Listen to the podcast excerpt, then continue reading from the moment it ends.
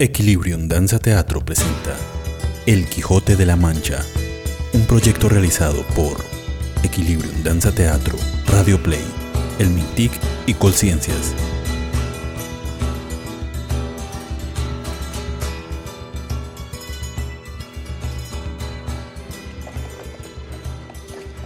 Pues nosotros venimos a una boda, posiblemente la más interesante y fastuosa que se pueda ver en La Mancha. Él es un rico labrador llamado Camacho, y ella es la más bella novia que pueda verse, que es Quiteria, la hermosa. Los estudiantes, así como los labradores, siguieron hasta el pueblo para pasar allí las vísperas de la boda. Don Quijote prefirió pernoctar en un bosquecillo en las afueras del pueblo y, observando la estampa de su escudero dormido, echó sobre él un sermón. Oh, bienaventurado tú que duermes tan a pierna suelta, sin envidiar y ser envidiado. Ni te inquietas por nada y todo lo que te ocurre a ti te trae sin cuidado. Solo piensas en tu Señor, y mientras tu Señor vela por divinas inquietudes, roncas tú con conciencia roca. Oh, mi señor, ese tufillo a comida viene de los preparativos de la boda. Tenéis razón, es hora de ir a la boda. Hay que percatarse de la magnitud y fastuosidad que ostentarán los desposados.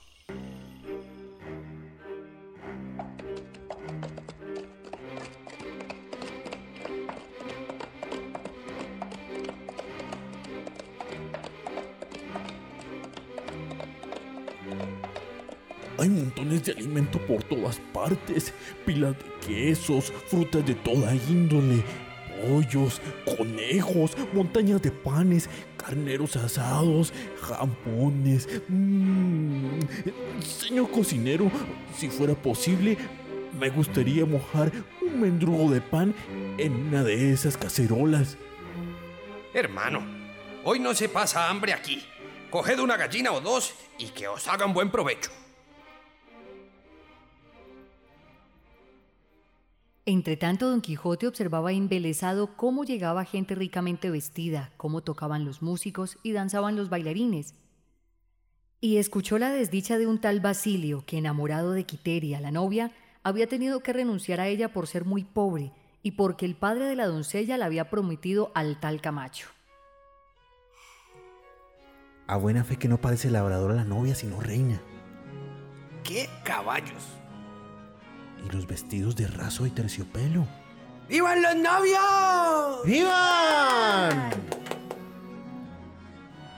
En este momento apareció inopinadamente Basilio, el joven agraviado, que extrañamente vestido y con un bastón increpaba a la pareja de novios.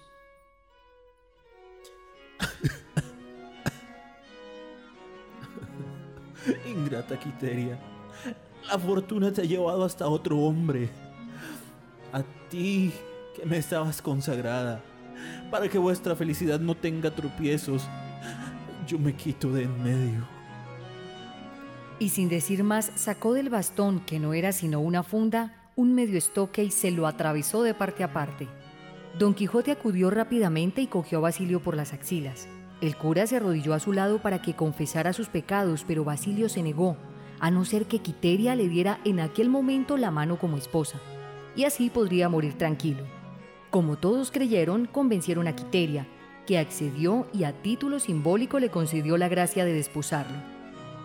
Al punto se levantó Basilio de un salto, más fresco que una lechuga. Se descubrió que Basilio había pasado el estoque por un tubo lleno de sangre que sostenía bajo la axila, y mediante este ardid había conseguido desposar a Quiteria. No os permitiré esta burla, Basilio. ¡Ja!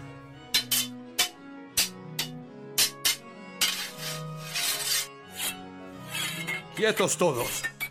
El que quiera vérselas con Basilio tendrá que pasar antes por la punta de mi lanza. Que si en la guerra son legales los ardides para ganar, en el amor también si la causa es justa. A estas razones se calmaron Camacho y los suyos, y para demostrar que no sentía mucho la burla, mandó que prosiguiera el banquete hasta la noche. Basilio y los suyos, Quiteria, Don Quijote y su escudero, se marcharon a la aldea del recién casado. Al cabo de tres días, nuestro caballero pidió información sobre la famosa cueva de Montesinos y le fueron ofrecidos los servicios de un primo de Basilio como guía. Grandes y maravillosas cosas se cuentan de esta cueva, que es famosa en toda la Mancha y aún en toda España. Hemos llegado. Dios os guíe, amigo mío. Espuma de los caballeros andantes, valiente, corazón de acero, brazo de bronce. Que el cielo permita vuestro regreso sano y salvo de esta terrible aventura. Haya Sancho, que esta magna empresa está reservada solo para mí. Al ver que no salía, Sancho y el guía pensaron que Don Quijote se había desatado y quedado enterrado en aquel antro, pero luego notaron de nuevo el peso del cuerpo. Los dos se sintieron aliviados y recibieron de nuevo al insigne aventurero con muestras de ansiedad. Viene dormido como un lirón. Diríase que lo ha poseído un diabólico sueño, que lo ha transformado. Tirad con más fuerza, don Sancho, y veamos en qué para esto.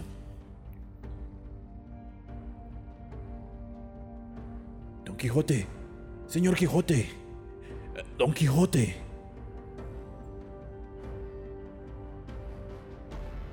Pues sabed que al llegar a un recodo de la cueva, me saltó un extraño y profundísimo sueño. Al despertar vime ante un hermoso y encantador prado en cuyo fondo se levantaba un fastuoso alcázar de cristal, de cuyo interior salió un venerable anciano, que abrazándome confesó que era el mismo Montesinos que permanecía allí encantado, así como otros caballeros y damas a los cuales tenía cautivos el famoso mago Merlín. Entre las maravillas que me enseñó el prudente Montesinos destaca la tumba de Durandarte y, ah, desdicha, un cortejo de encantos y encantadas que allí pude ver, entre las cuales iba en procesión la bella Belerma, dama y señora de Durandarte, condenada en su encantamiento a llevar entre sus manos el corazón de su amado que de llantos y lamentos entre la interminable hilera de damas encantadas estaba, eh, escuchadme bien, estaba mi Dulcinea, transformada en labradora, tal como yo la he visto en otra ocasión. Mire vuestra merced lo que dice, que bien pudiera ser que eso que contáis no sea más que una pesadilla que habéis tenido ahí dentro. Pues yo os aseguro que en ese tiempo anocheció tres veces y amanecieron otras tantas.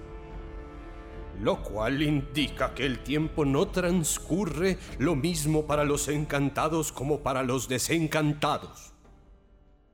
Y así, poniéndole explicación a todo lo que se le antojaba, quedóse el relato en este misterio. Al rato, cayendo la tarde, vieron venir hacia ellos a un hombre a pie, caminando deprisa y dando varazos a un macho que venía cargado de lanzas y alabardas. Parece que este hombre lleva más prisa de la que su macho deseara. Veremos qué es ese cargamento que trae. Deteneos, buen hombre, y decidme, ¿qué son esas armas que tan derrengado llevan a vuestro mulo?